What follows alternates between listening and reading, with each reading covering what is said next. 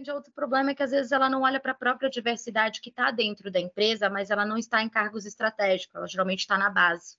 Né? Então a gente tem falado que, olha, mais do que trazer diversidade, suba a diversidade. É muito mais fácil, né? Que a diversidade que está ali na ponta, na base da sua operação, já conhece os valores, os princípios da sua empresa. Então, suba a diversidade. Então, o que eu acho que falta para ter mais é, cargos de liderança é o olhar interseccional, é o comprometimento das empresas também em trazer representatividade para construir as práticas de dentro para fora. E eu acho que é esse olhar interno de diagnóstico, né? de não só buscar de fora, mas subir essa diversidade para que a gente consiga ocupar esses cargos de tomada de decisão e advogar de nós para nós, né? de construir práticas e políticas mais assertivas para a gente também.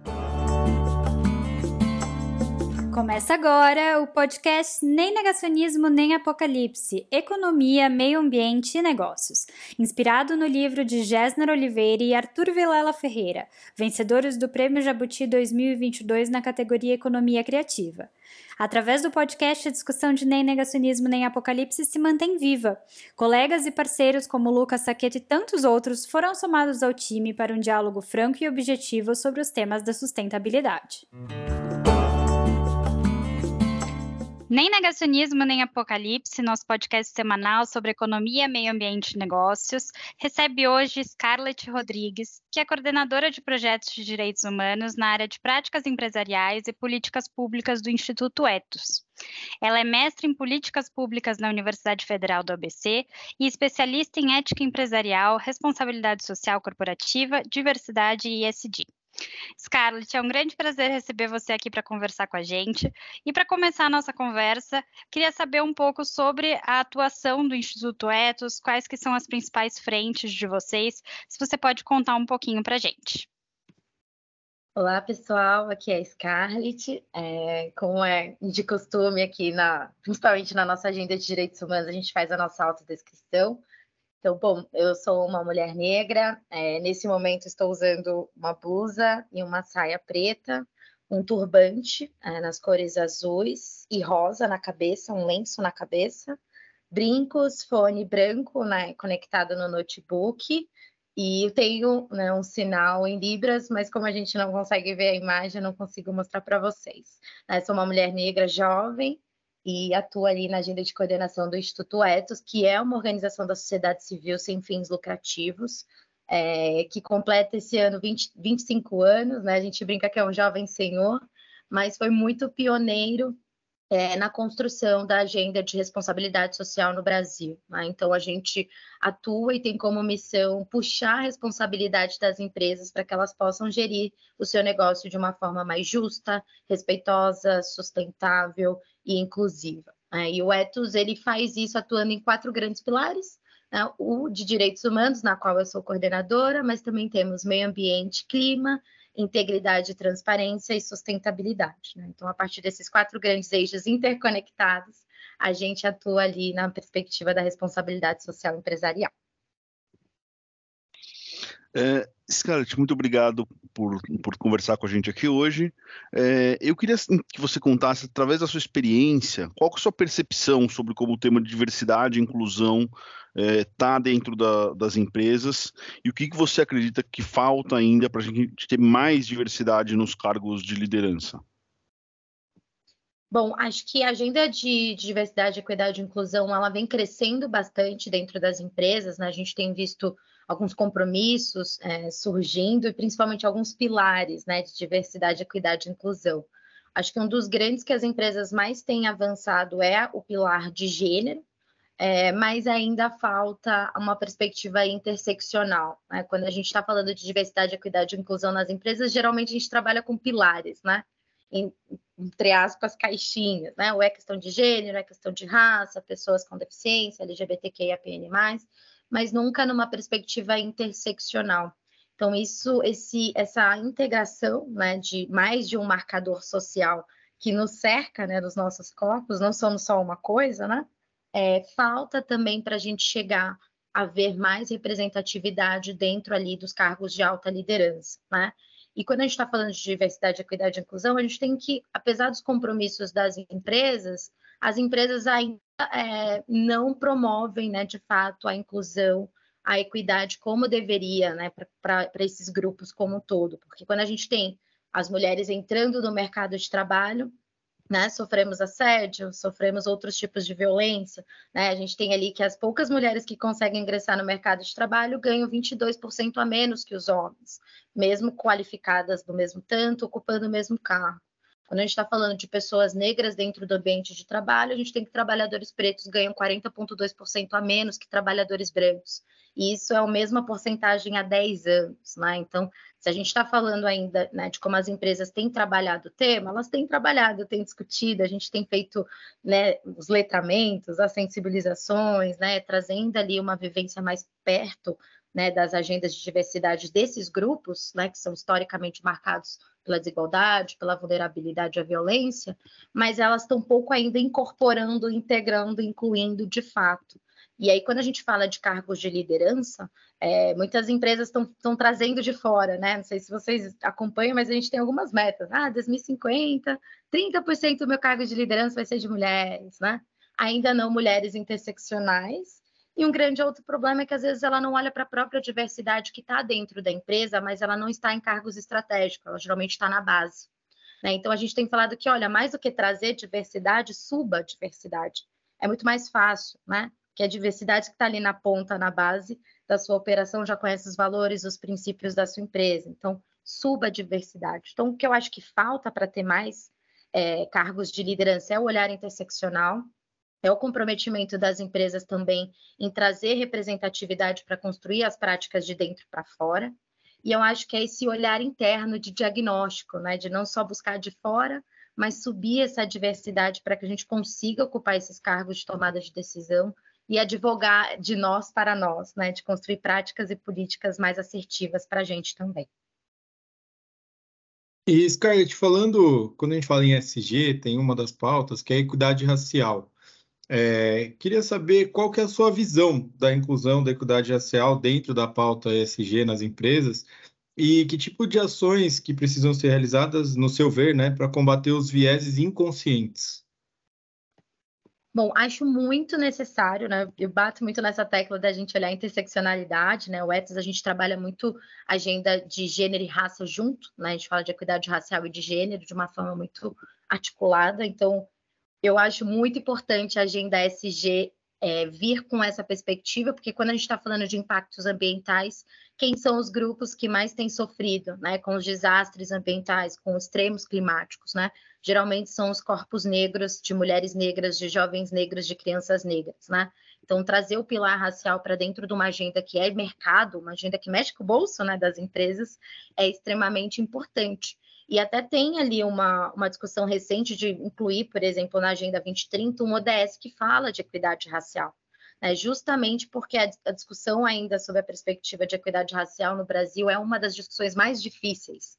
Né? Então, ter ali o um movimento do ESG pautando essa agenda ajuda né, a fortalecer essa perspectiva dentro das empresas e do compromisso com a sociedade, uma vez que somos 56% da população brasileira hoje. Né? E o que, que faria, assim, na perspectiva para combater vieses, que são é, caminhos e diretrizes que a gente fala muito com as nossas empresas. O primeiro é a questão da educação, né? A gente percebe muito que o medo é, do desconhecido gera né, o preconceito, gera os viés. Então, quando a gente traz né, sensibilizações, educação sobre a agenda de diversidade, equidade e inclusão, isso ajuda né, a ficar desnudos né, e desnudas de preconceito também para aprofundar a questão das origens de tomadas de decisões corriqueiras que são enraizadas né, na nossa sociedade, contar a verdadeira história do Brasil, isso também é extremamente importante, né, o quanto a gente traz um outro lado da população negra no Brasil, diferente do que a gente aprendeu na escola, né, trazendo uma outra perspectiva, uma outra verdade que vai além das nossas cicatrizes e dores, isso também ajuda a quebrar os vieses, trazer referenciais de pessoas negras e de representatividade, uma comunicação mais assertiva, inclusive respeitosa dentro da empresa, é, o canal de denúncia, que também é extremamente robusto para a gente denunciar né, ações que perpetuam-se ali dos viéses, entre aspas, né, inconscientes. Então, tem alguns caminhos para romper né, esses padrões dentro da empresa, que a gente já vem pautando com as nossas empresas, fazendo essa sensibilização e construindo essas práticas. É, Scarlett, você fala bastante dos vários públicos, né, que, que a gente ainda tem que atingir, né? Ainda tem que incluir, trazer para para as empresas, né? E, bom, para o mercado de trabalho como um todo. Quando a gente fala de diversidade e inclusão, é, quais são os públicos que merecem um olhar mais atento na sua, no seu ver e no seu, é, na sua experiência, dada a dimensão do Brasil? O que, que você vê que sejam os principais gargalos e, e quais as oportunidades oferecidas pelas empresas? Bom, acho que quando a gente fala de diversidade, equidade e inclusão, apesar da gente ter um avanço ali, principalmente como eu falei no pilar de gênero, né, ele ainda não está no ideal do que a gente imagina, né? Quando a gente fala, por exemplo, da questão das mulheres, a gente vai levar 132 anos até alcançar a igualdade de gênero na sociedade. Então, apesar do avanço, a gente ainda tem muito que fazer, né? Quando a gente fala da população negra, a mesma coisa, né? Mais de 116 anos até a gente alcançar essa igualdade entre pessoas negras e brancas no mercado de trabalho sendo 56% da população brasileira. Então, acho que a questão de mulheres, a questão da população negra, pessoas com deficiência também. Hoje, é, pelas pesquisas, a gente tem mais de 12 milhões de pessoas com deficiência no Brasil, mas a taxa de participação delas no mercado de trabalho formal é 28,3% é tipo menos da metade do que é registrado em pessoas sem deficiência, que é 66,3%.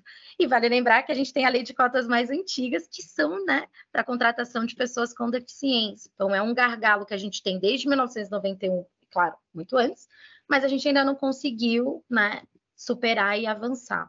E acho que outros dois é, recortes que eu trago também, que eu acho que é importante a gente trazer para jogo e discussão nas empresas e na sociedade como um todo, é a das pessoas LGBTQIAPN+, é, que apesar né, de terem começado agora a ter censos e dados né, sobre essas pessoas na sociedade, isso ainda é muito incipiente dentro das empresas. A gente tem poucos diagnósticos de pessoas com de pessoas LGBTIs mais dentro das empresas no mercado de trabalho, então falta uma, né, tem uma carência de dados e a questão de gerações. Eu acho que esse também é um, é um pilar de diversidade, equidade e inclusão que nos atravessa, porque todo mundo tem uma idade, né? E que a gente tem visto ali movimentos é, da sociedade, do próprio mercado, é, muito dentro da agenda de juventudes, né? Então a gente não está vendo mais uma presença forte de jovens dentro do mercado de trabalho. A gente tem visto um envelhecimento da população brasileira, né, um alargamento da base, e a gente tem visto pessoas com 50 mais, 45 mais, 35 mais, já não sendo considerados no mercado produtivo. Né? Então, se a gente está pensando nesse futuro né, de, de país e a responsabilidade das empresas, eu olharia para esses, esses grupos e tentaria o máximo de interseccionalidades possíveis dentro deles, né? Talvez o de gerações é o que a gente mais consiga é, olhar a interseccionalidade, porque todo mundo tem uma idade, né? Então, talvez possa ser um pilar ali de gerações mais estratégico para começar a romper alguns gargalos também. Perfeito, Scarlett. É, primeiramente, parabéns pelo trabalho que vocês vêm fazendo, realmente muito interessante, principalmente esses dados que você trouxe. E nesse sentido, eu queria saber quais são as principais iniciativas voltadas para a diversidade, é, diversidade e inclusão, né, que o Instituto Etos vem trabalhando. Bom, a, a gente pode mencionar é, os cursos que a gente faz, né, de diversidade, equidade e inclusão com as empresas. Eu, inclusive, dou o módulo de ações afirmativas, então fica o convite para quem quiser no que vem estar tá com a gente fazer, bem explicativo, bem didático para todos os públicos. A gente tem os indicadores etos, né, que são focados em mapeamento de diagnóstico, de autodiagnóstico das empresas em diferentes recortes, então a gente tem o de gênero, de raça, é, o para pequenos negócios e saiu agora o indicadores ASG. É, a gente tem o nosso grupo de trabalho de empresas e direitos humanos que aborda né, a perspectiva de diversidade, equidade e inclusão. A gente também faz parte da Secretaria Executiva, junto com o CERT, da Coalizão pela Equidade Racial e de Gênero, que tem esse objetivo de trabalhar com as empresas essa pauta interseccional de raça e gênero. Fazemos parte agora né, do Pacto de combate às desigualdades, né, que foi lançado em agosto em Brasília, junto com a rede ABCD, que fala de combate às desigualdades né, no âmbito de empresas e poder público, sociedade civil, muito com esse olhar interseccional das diversidades. Nós temos guias temáticos que ajudam as empresas, principalmente, a desenvolver responsabilidade social empresarial. Tem um bem legal, que é para migração e refúgio, para pessoas né, que são migrantes e refugiadas, de como a empresa pode contratar essas pessoas de uma forma respeitosa e inclusiva. Tem muitas palestras também, é, tem um apoio individualizado com as empresas, então cada empresa tem uma realidade diferente, um setor diferente, complexidades diferentes. Então a gente faz um diagnóstico, a gente faz o censo, a gente faz uma conversa mais individualizada. E acho que só uma coisa que eu não falei da pergunta anterior, que eu acho que é um gargalo muito bom de trazer e que eu, eu puxando sardinha para o meu lado, né, de direitos humanos, é que as pessoas ainda não vincularam a agenda de diversidade, equidade e inclusão com a promoção e garantia dos direitos humanos. Né? A gente ainda está falando muito numa esfera de inclusão, mas não de respeito aos direitos humanos. Então, traz diversidade, mas não remunera direito.